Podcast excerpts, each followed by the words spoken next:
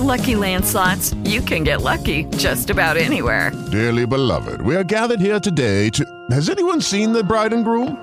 Sorry, sorry, we're here. We were getting lucky in the limo and we lost track of time. No, Lucky Land Casino, with cash prizes that add up quicker than a guest registry. In that case, I pronounce you lucky. Play for free at LuckyLandSlots.com. Daily bonuses are waiting. No purchase necessary. Void where prohibited by law. 18 plus. Terms and conditions apply. See website for details.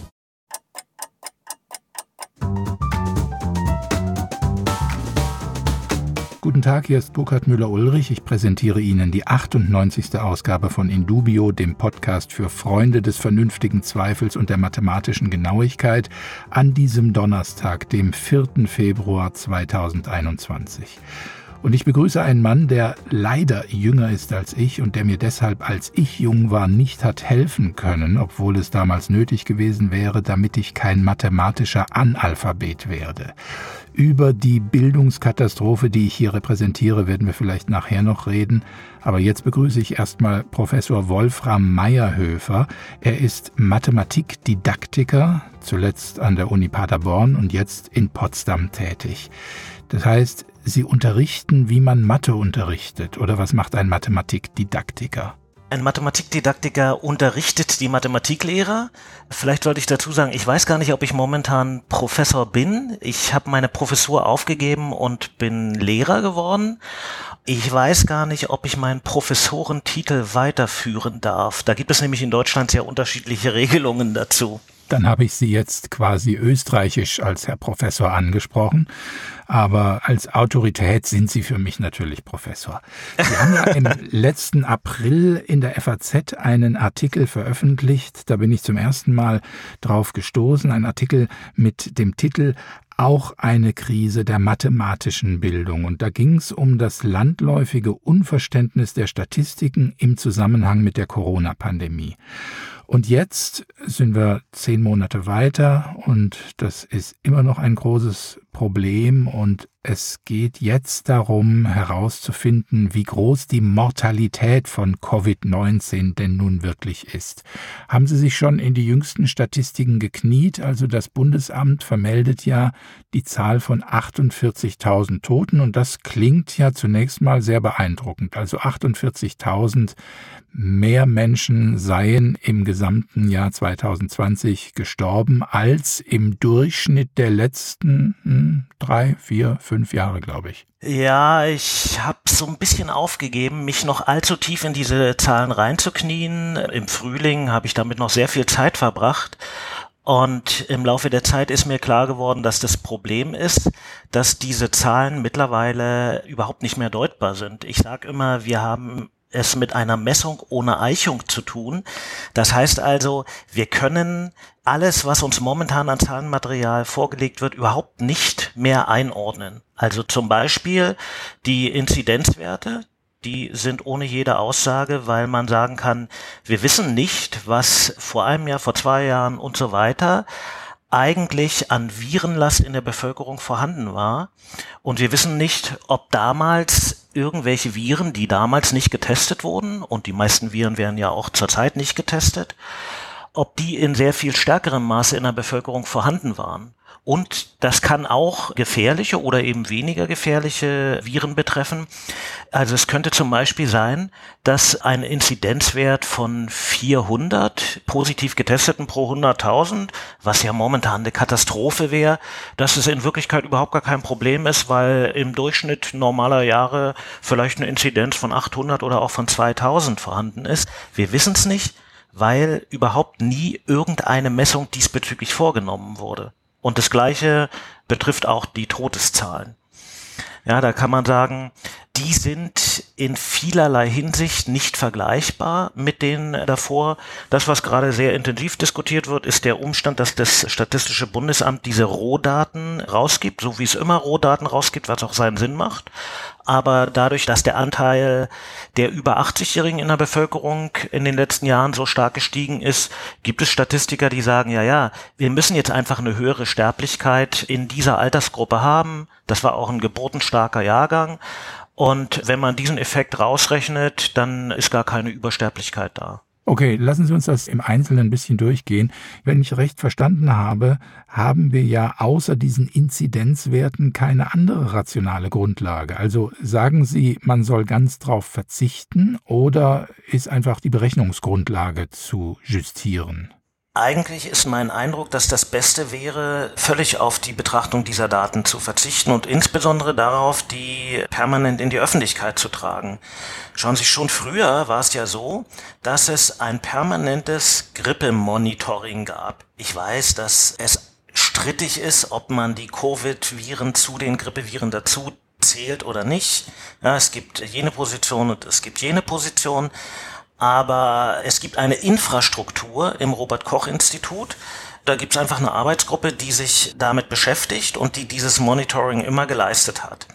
Und die haben immer die Aufgabe wahrgenommen, zu beobachten, ob es irgendwo in Deutschland eigentlich Häufungspunkte für Grippe gibt und haben jede Woche so einen Bericht rausgegeben und da stand dann immer drin, in fünf Schulen und in sieben Pflegeheimen und in zwei Sportvereinen gab es Häufungspunkte und dann ist das Robert Koch Institut dort eingeritten und dann haben die geschaut, was man vor Ort besser machen muss, um diese lokalen Häufungspunkte des Auftretens von bestimmten Viren in irgendeiner Form in eine bessere Verfassung zu bringen.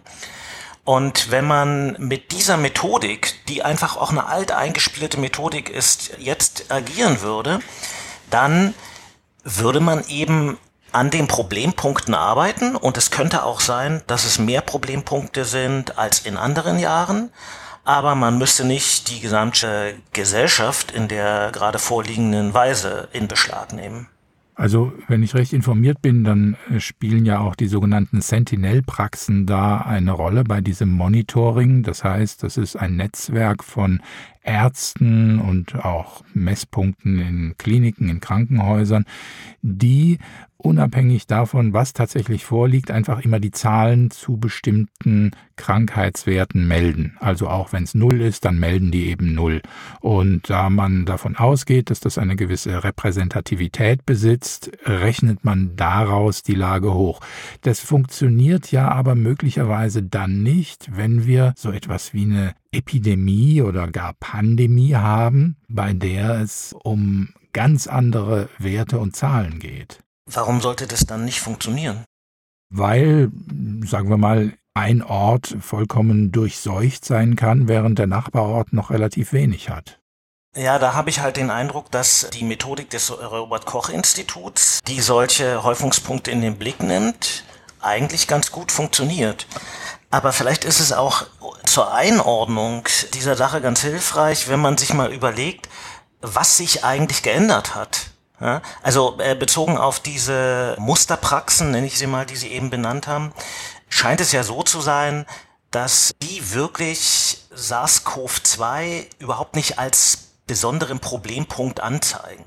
Ja, und deshalb ist ja die Frage, was ist eigentlich passiert? Und passiert ist doch, dass Herr Drosten einen Test entwickelt hat, der extrem empfindlich ist und diesen Test hat er verwendet, um äh, in Wuhan nachzuweisen, welcher Virus bei den dort vorhandenen Kranken eigentlich vorhanden ist.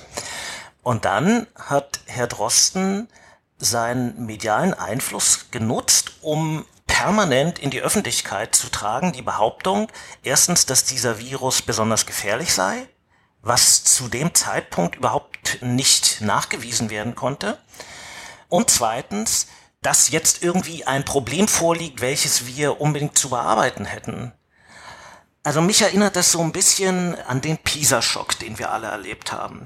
Also auch da war es ja so, da gab es eine Wissenschaftlergruppe und die hat gesagt, wir können jetzt Bildungssysteme ganz extrem scharf vermessen. Und dann haben sie Tests gemacht mit Neunklässlern und haben gesagt, wir arbeiten hier mit einer Skala, die ist so genau, dass wir Unterschiede zwischen Schülern auf eine hundertstel Note genau abbilden können. Ja, also die Notenskala ist eins bis sechs und die Skala, die dort verwendet wird bei PISA, die behauptet, dass ein Schüler, der 503 Punkte hat, weniger kann als ein Schüler, der 504 Punkte hat.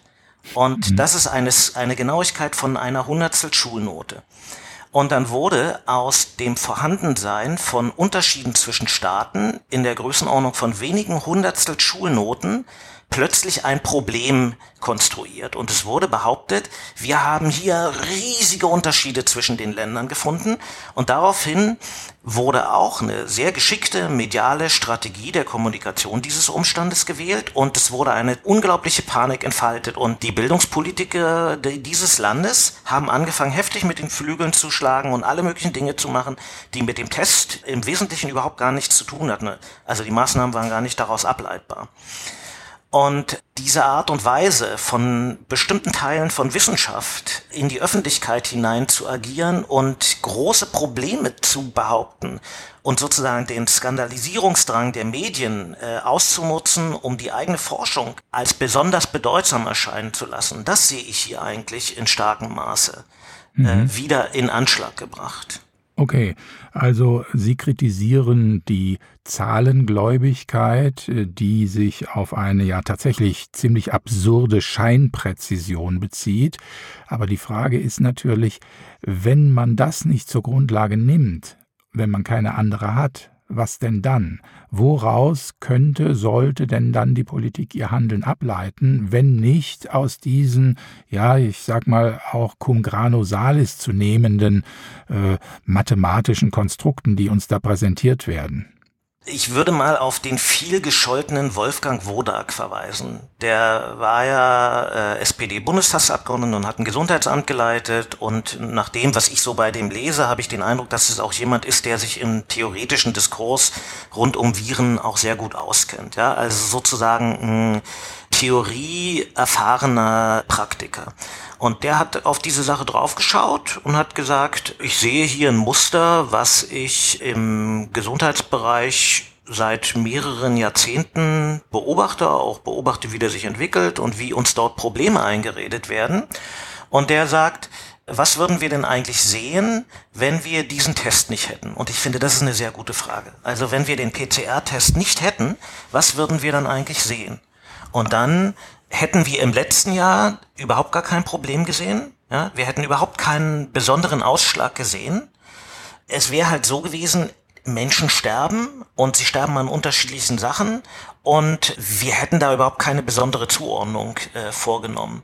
Und jetzt, in diesem Winter, haben wir die besondere Situation, dass jetzt ja durch die politischen Maßnahmen die Situation sich so stark verändert hat, dass wir plötzlich ja nicht mal mehr die Sterblichkeitsraten vernünftig mit den Vorjahren vergleichen können.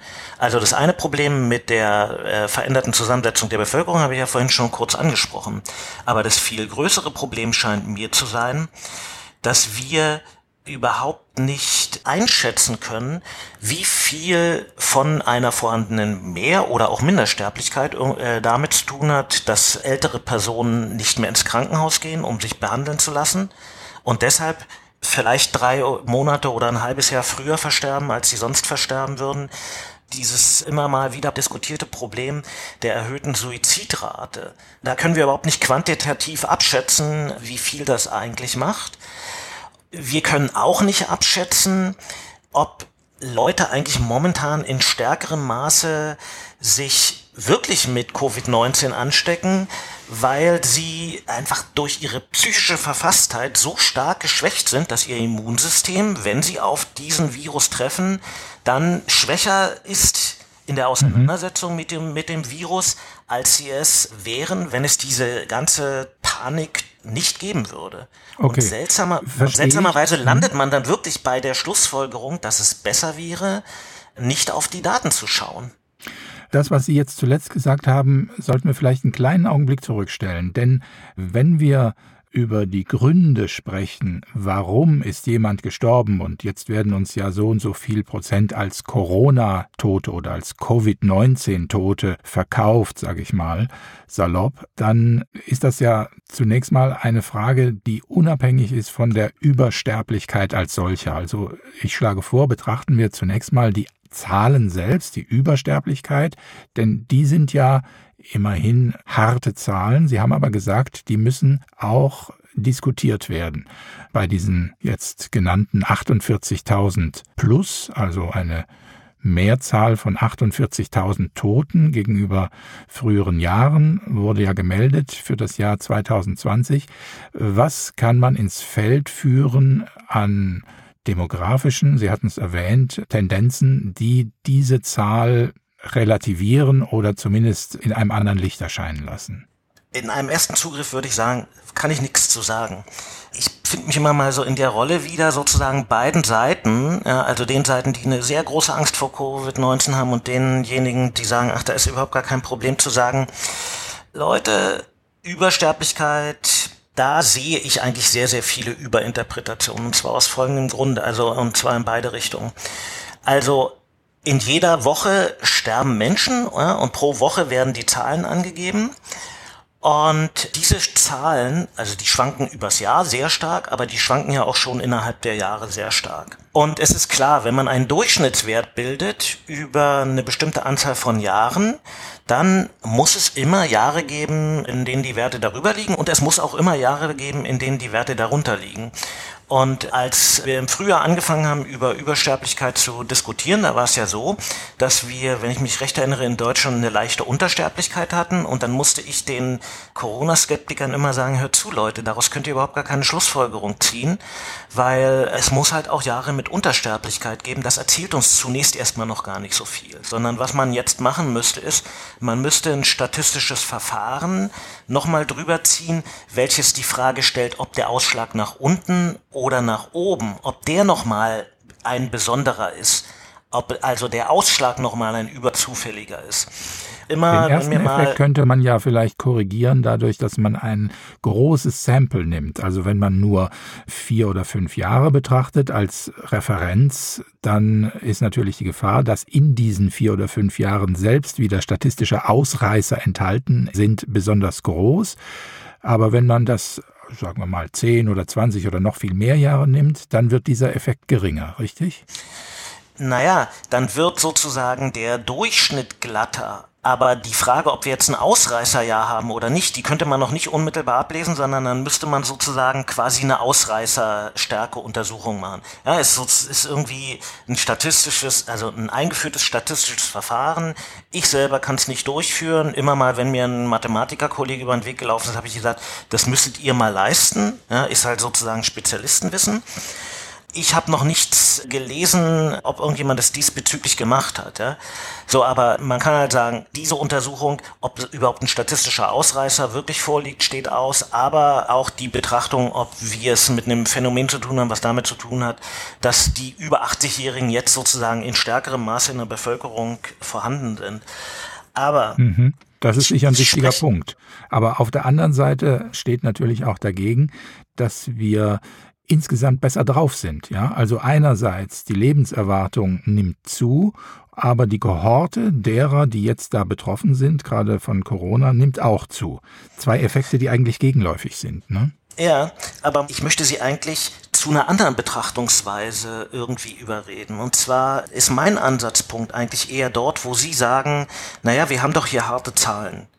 Und da würde ich sagen, nein, wir haben keine harten Zahlen.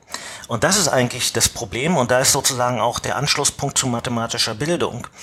Wir glauben immer, wenn Zahlen vorhanden sind, dass es sich um harte Zahlen handelt. Wir haben schon im Frühling sozusagen mit die erste Diskussion rund um Covid-19 war die Frage, sind die eigentlich an oder sind die mit Covid gestorben? Und diese Diskussion wurde dann eine Weile geführt und dann haben große Teile der Presse auch die Sprachregelung verändert und haben dann gesagt, wir sprechen über Menschen, die an oder mit Covid gestorben sind. Und dann konnte man den interessanten Effekt beobachten, dass es überhaupt nichts hilft. Dass dann sozusagen die Sprachregelung präziser war, aber die Deutung, sowohl im politischen Raum als auch bei Menschen, die nicht sich im politischen Raum bewegen, blieb weiterhin dass das irgendwie ein Problem ist. Das heißt also, der Umstand, dass man auch in die Covid-Statistik eingehen kann, obwohl man an was anderem gestorben ist, die spielte trotzdem nach wie vor keine Rolle und mittlerweile hat sich die Sprachregelung auch wieder ein bisschen gedreht und sehr, sehr viele Medien sprechen jetzt wieder von Menschen, die an Covid gestorben sind. Aber der Umstand, dass wir uns jetzt sozusagen an die Statistik gewöhnt haben, macht sie ja nicht besser. nach wie vor wissen wir nicht, wie viele von den Menschen eigentlich wirklich an Covid gestorben sind und wie viele mit Covid gestorben sind. Zwar hat sich die Zählweise verändert, weil ähm, also es gibt Leute, die mich kontaktieren und die sagen, Herr Meierhöfer, in den Krankenhäusern ist es mittlerweile so, dass Personen, die nur mit Covid-19 infiziert waren, gar nicht mehr als Covid-19-Tote äh, gezählt werden aber ich kriege von anderen Menschen auch andere Signale. Das mhm. heißt also, bei mir entsteht der Eindruck, dass die Zählweise nach wie vor keinen Schluss dazu zulässt, woran diese Leute eigentlich in Wirklichkeit gestorben sind. So, und mhm. wir haben ja kontrastierende Fälle, so Länder wie, wenn ich mich recht erinnere, zum Beispiel die Türkei, die eine Weile anders gezählt hat und die sozusagen nur diejenigen gezählt hat, die wirklich in so einem sehr klaren medizinischen Sinne an Covid gestorben sind. Und dafür ist die Türkei in starkem Maße gescholten worden. Und wenn ich recht informiert bin, sind sie sozusagen mittlerweile mit ihrer Statistik auch umgeschwenkt. Aber wenn man beide Zahlen hätte, dann hätte man zumindest irgendwie einen etwas besseren Eindruck davon, wie die Situation wirklich ist. With the Lucky Land slots, you can get lucky just about anywhere. This is your captain speaking. Uh, we've got clear runway and the weather's fine, but we're just going to circle up here a while and uh, get lucky. No, no, nothing like that. It's just these cash prizes add up quick. So I suggest you sit back, keep your tray table upright, and start getting lucky. Play for free at LuckyLandSlots.com. Are you feeling lucky? No purchase necessary. Void where prohibited by law. 18 plus terms and conditions apply. See website for details. Hey guys, it is Ryan. I'm not sure if you know this about me, but I'm a bit of a fun fanatic when I can. I like to work, but I like fun too. It's a thing. And now the truth is out there. I can tell you about my favorite place to have fun Chumba Casino. They have hundreds of social casino style games to choose from, with new games released each week. You can play for free anytime, anywhere and each day brings a new chance to collect daily bonuses. So join me in the fun. Sign up now at ChumbaCasino.com. No purchase necessary. BGW. Void were prohibited by law. See terms and conditions. 18 plus. Also zu dieser linguistischen Veränderung, die Sie eben angesprochen haben, habe ich auch noch was bemerkt, nämlich es wurde ab einem gewissen Punkt zwar dann immer gesagt, an oder mit Covid gestorben, so quasi als Zugabe für die Skeptiker, aber gleichzeitig setzte man das Wort nachweislich ein. Und äh, ich fand das immer besonders charmant, äh, weil gerade in diesem Fall ja etwas nicht nachgewiesen wurde. Aber es hieß dann immer, also die Menschen seien nachweislich an oder mit Covid gestorben. Also auf der einen Seite eine sinnlos Verschärfung und Scheinpräzisierung und auf der anderen eben das, was Sie beschrieben haben, eine Aufweichung der Begriffe. Ich glaube, dass da sogar noch ein anderer Aspekt da drin steckt, nämlich da steckt doch die Idee dahinter, wir berichten euch nur diejenigen, die nachgewiesen wurden. Hm, und genau. es gibt dann auch noch die, die nicht nachgewiesen wurden. Und bei vielen Menschen gibt es so eine Idee, dass sich das ausgleicht.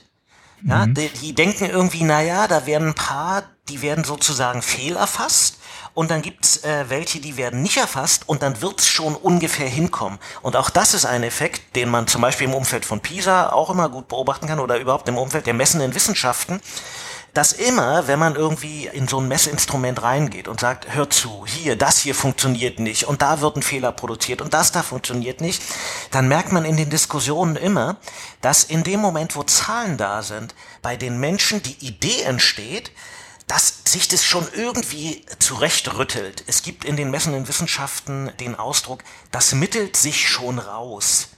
Und so eine Idee steckt dahinter, das mittelt sich schon raus und die Zahlen, die erzählen uns doch etwas über die Wirklichkeit, aber die Zahlen erzählen uns eben nichts oder wenig oder anderes über die Wirklichkeit. Das hat, glaube ich, jeder Lottospieler dieses Gefühl, das mittelt sich schon raus. Also wenn äh, zwölfmal hintereinander keine 28 gekommen ist, dann steigt einfach die Wahrscheinlichkeit. Dann muss sie ja steigen, dass es jetzt demnächst kommt. Also wir leben alle mit unseren ganz privaten Dunkelfeldvermutungen und äh, das ist jetzt wohl auch wieder so eine. Ich wollte gerade auf etwas noch hinweisen, weil die Zeitungen jetzt melden, die Grippe sei ja so gut wie gar nicht vorhanden und das stimmt wohl auch. Es gibt jedenfalls in den Sentinel-Praxen und anderswo keine Grippemeldungen Meldungen. Also die Grippe fällt in dieser Grippesaison, Winter ist ja normalerweise Grippesaison, offenbar aus. Und Jetzt ist es ein interessanter Fehlschluss, aber ich will noch nicht sagen, dass es ein Fehlschluss ist. Äh, jedenfalls, es könnte einer sein, dass die Zeitungen schreiben, ja, das komme von den Aha-Maßnahmen, also Masken tragen und Hände waschen und äh, die überall hoch gelobte und verstärkte Hygiene würde jetzt also auch die Übertragung von Grippe verhindern. Unsere Hygienemaßnahmen seien der Grund, dass es keine Grippe gibt. Man kann natürlich auch einfach vermuten, dass es sich um eine Umetikettierung handelt. Denn wie Sie ja gerade gesagt haben, also auch da gibt es widersprüchliche Signale, aber wir wissen, dass viele Tote als Corona-Tote gezählt werden, auch wenn sie an ganz anderen Dingen verstorben sind. Ich fürchte auch, dass dieser ganze Diskurs so ein bisschen vorbereiten soll, so eine Idee von, ach, das ist doch eigentlich ganz toll, in welchem Maße diese ganzen Maßnahmen dazu führen, dass in unserem Lande im Ganzen so viele Tote verhindert werden. Also mich erinnert es an Folgendes. Ähm, eine Freundin kam zu mir und, äh, und dann haben wir irgendwie diskutiert und dann sagte die irgendwann, also ich verstehe diese ganze Diskussion nicht, dass es irgendwie da in diesem Winter 2017, 18 25.000 Grippetote gab und dass wir jetzt viel weniger Covid-Tote hätten. Ich will nicht, dass äh, es 25.000 Grippetote gibt. Ich will, dass wir das verhindern. Weil jeder ist und einer da, zu viel, ja. Mhm. So, jeder Tote ist einer zu viel. Und da kann man sagen, in dieser Aussage, da schwant uns doch sozusagen so eine Idee von einer zukünftigen gesellschaftlichen Entwicklung. Also man hat die Idee, dass wir diese ganzen Toten irgendwie verhindern müssen und verhindern können. Und das Problem ist, dass es ja sozusagen überhaupt gar keinen Fixationspunkt gibt. Also wenn man sagt, von einer Million Toten, die wir im Jahr haben in Deutschland, da kann ich 25.000 davon, die an Grippe gestorben sind, nicht akzeptieren, sondern da müssen wir Menschen ins Gesellschaftliche ausschicken. Ja, wir müssen ihnen ihren Beruf wegnehmen, weil das können wir nur, indem die Musiker eben dauerhaft den Winter über nicht spielen und indem Tanzveranstaltungen den ganzen Winter über verboten bleiben. Dann ist halt die Frage, auf welche Weise wollen wir eigentlich zu einem gesellschaftlichen Konsens darüber kommen, wie viel Tote wir uns erlauben, und wie viele Tote wir uns nicht erlauben. Und dann haben wir halt den Fluch der großen Zahl, weil für viele Menschen 25.000 Tote halt total viel klingt und sie auch keine Möglichkeit für sich sehen, das irgendwie in Beziehung zu setzen zu den eine Million Toten. Und dann landen wir, wenn wir da eine Weile drüber nachdenken, eben dort, dass wir auch dort feststellen, die Zahlen helfen uns überhaupt nicht. Die Zahlen helfen uns kein bisschen bei der Entscheidung über die Frage, wie wir leben wollen. Und jetzt drehe ich es mal noch einen Tick weiter. Die Zahlen spielen trotzdem eine riesige Rolle. Und zwar nicht nur die Totenzahlen, sondern auch die Geschäftszahlen. Also Euro, um es mal in harter Währung zu sagen, oder so hart ist die Währung vielleicht bald nicht mehr. Ich spiele natürlich an auf eine Politisierung dieses ganzen Themas, was Sie eben gesagt haben, diese Haltung, wir dürfen überhaupt keine Toten zulassen, ist ja auch die Haltung der Zero-Covid oder No-Covid-Initiativen, die es jetzt gibt und die auf einen gesellschaftlichen Stillstand hinarbeiten, aber eben auch auf einen gesellschaftlichen Umbau, ganz eindeutig auf äh, Veränderungen des Wirtschaftssystems und so weiter.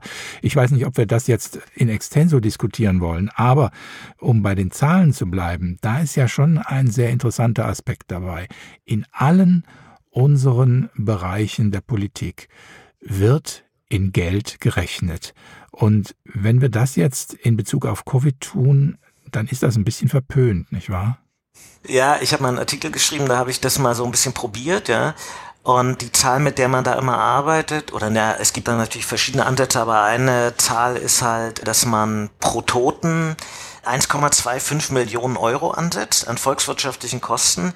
Das ist die Zahl, mit der immer bei der Planung von Verkehrsprojekten gerechnet wird. Also wenn ich eine Fußgängerampel baue und ich spare damit in zehn Jahren einen Toten ein, dann spare ich pro Jahr eben ein Zehntel von diesen 1,25 Millionen ein und wenn die Ampel billiger ist als das, dann lohnt sie sich. Ja.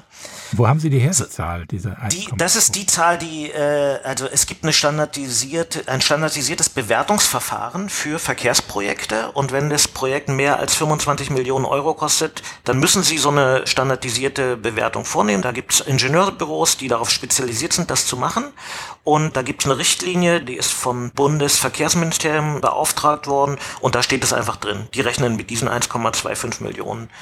Und in gleicher Weise gibt es auch Ansätze, die sowas in der Größenordnung von 50.000 Euro pro gewonnenen Lebensjahr nehmen.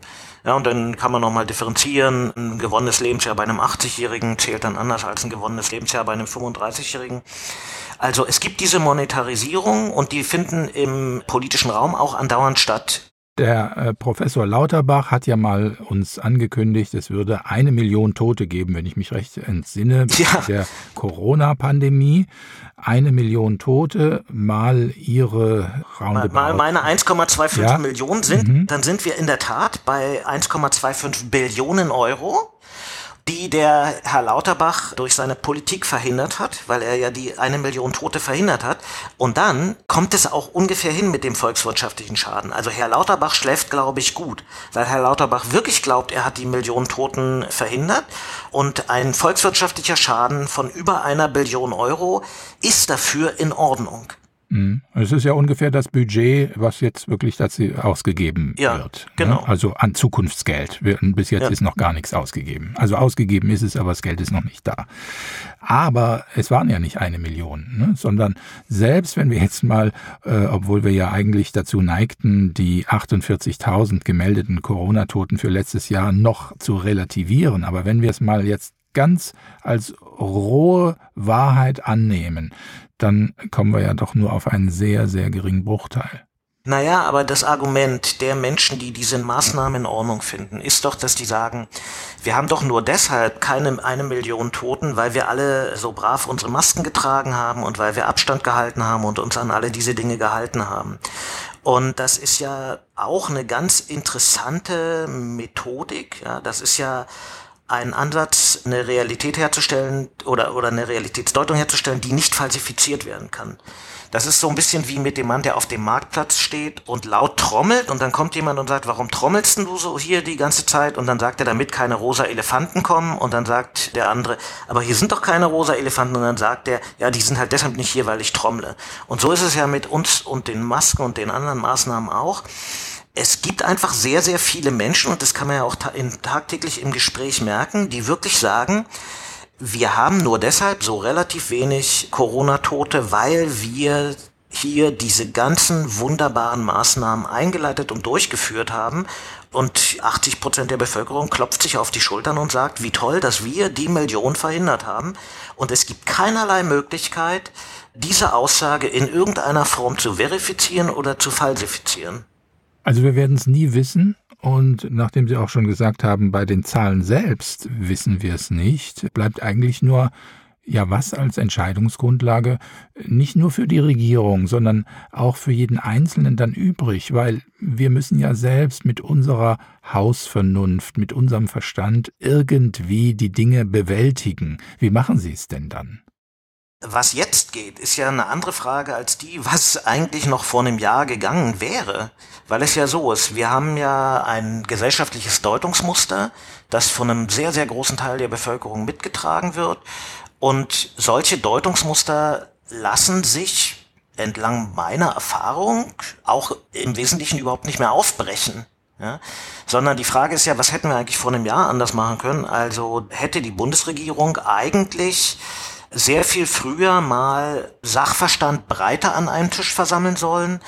Also man kann ja sagen, wenn im Beratergremium der Bundesregierung vor einem Jahr Konsens darüber bestand, dass eine extrem große Gefahr da ist und dass man jetzt wirklich die Gesellschaft stillstellen muss, dann kann man sagen, dann war das Gremium falsch zusammengesetzt, weil ein Gremium, in dem lauter Wissenschaftler sitzen, die alle in dieselbe Richtung weisen, ein solches Gremium ist falsch besetzt. Wissenschaftler sind qua Profession darauf verwiesen, sich zu streiten und unterschiedlicher Meinung zu sein. Und Politik hat die Aufgabe, sich diesen Streit anzuhören und dann aus diesem Streit heraus Entscheidungen zu treffen. So, und die Politik hat sich sehr, sehr früh festgelegt, also hat nicht eine genügend große Breite an Positionen versammelt, hat sich dann sehr früh festgelegt und ist dann aus diesem Deutungsmuster nicht mehr rausgekommen. Ja, dann war es ja so, dann haben auch mal andere Leute oder sind auch andere Leute irgendwie mal zur Kenntnis genommen worden, aber in die politischen Beratungsgremien sind dann sozusagen auch nur noch die reingekommen, die das abgebildet haben, was dort ohnehin geglaubt wurde. Und ich sehe jetzt keine Möglichkeit, dass wir sozusagen jetzt schaffen, nochmal diesen Diskurs irgendwie umzudrehen, weil doch klar ist, dass sehr wenige Menschen innehalten werden und sagen werden, Mensch, vielleicht haben wir hier ein Jahr lang wirklich großen Mist gemacht. Sondern also der, der einzige Ansatzpunkt wäre doch, dass irgendwie die Leute, die hier in so ein dauerhaftes Berufsverbot gedrängt wurden, dass die vielleicht doch an irgendeiner Stelle mal einen anderen Blick darauf nehmen und irgendwie mal die Frage stellen, Moment mal, Moment mal, also wie weit soll jetzt eigentlich meine persönliche Solidarität, die darin besteht, dass ich alles aufgebe und andere Leute gar nichts aufgeben, wie weit soll die eigentlich noch gehen? Und vielleicht ist da irgendwie ein Ansatzpunkt, aber selbst da bin ich irgendwie gar nicht so besonders optimistisch. Die wenigen Menschen, von denen Sie da sprechen, die hören vermutlich diesen Podcast und äh, brauchen es auch nicht mehr zur Findung ihrer persönlichen Entscheidung. Noch eine Frage zur Politisierung des Ganzen. Also wir erleben ja, dass die Politik doch offenbar in weiten Teilen irrational ist, selbst wenn sie sich als rational vorstellt, das heißt wissenschaftsbasiert, aber sehr einseitig, wissenschaftsgetrieben und irgendwie deswegen nicht den wirklichen Kriterien von Wissenschaftlichkeit, wir hatten ja gerade den Diskurs, den Streit und so weiter angesprochen, äh, verpflichtet. Ist Corona links oder rechts? Ich bin ziemlich erschrocken darüber, dass die Linke diesen ganzen Diskurs vollkommen Pharmaindustrie unkritisch betreibt. Ich hätte eigentlich erwartet, dass die Linken, ja, so wie der Herr Wodak, sehr, sehr früh sagen, Moment mal, lasst uns mal gucken, ob uns hier eigentlich was eingeredet wird.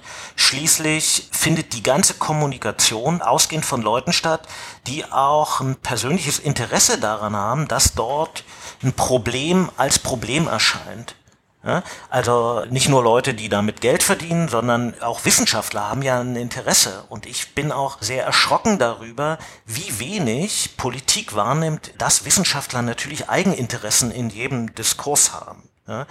So, und äh, also über die Linke bin ich sehr erschrocken und ich habe am Anfang von Corona sehr intensiv verfolgt, was die einzelnen politischen Lager eigentlich tun. Und man muss halt sagen, die AfD hat am Anfang überhaupt nichts gesagt. Die haben, haben, haben keine inhaltliche Auseinandersetzung geführt.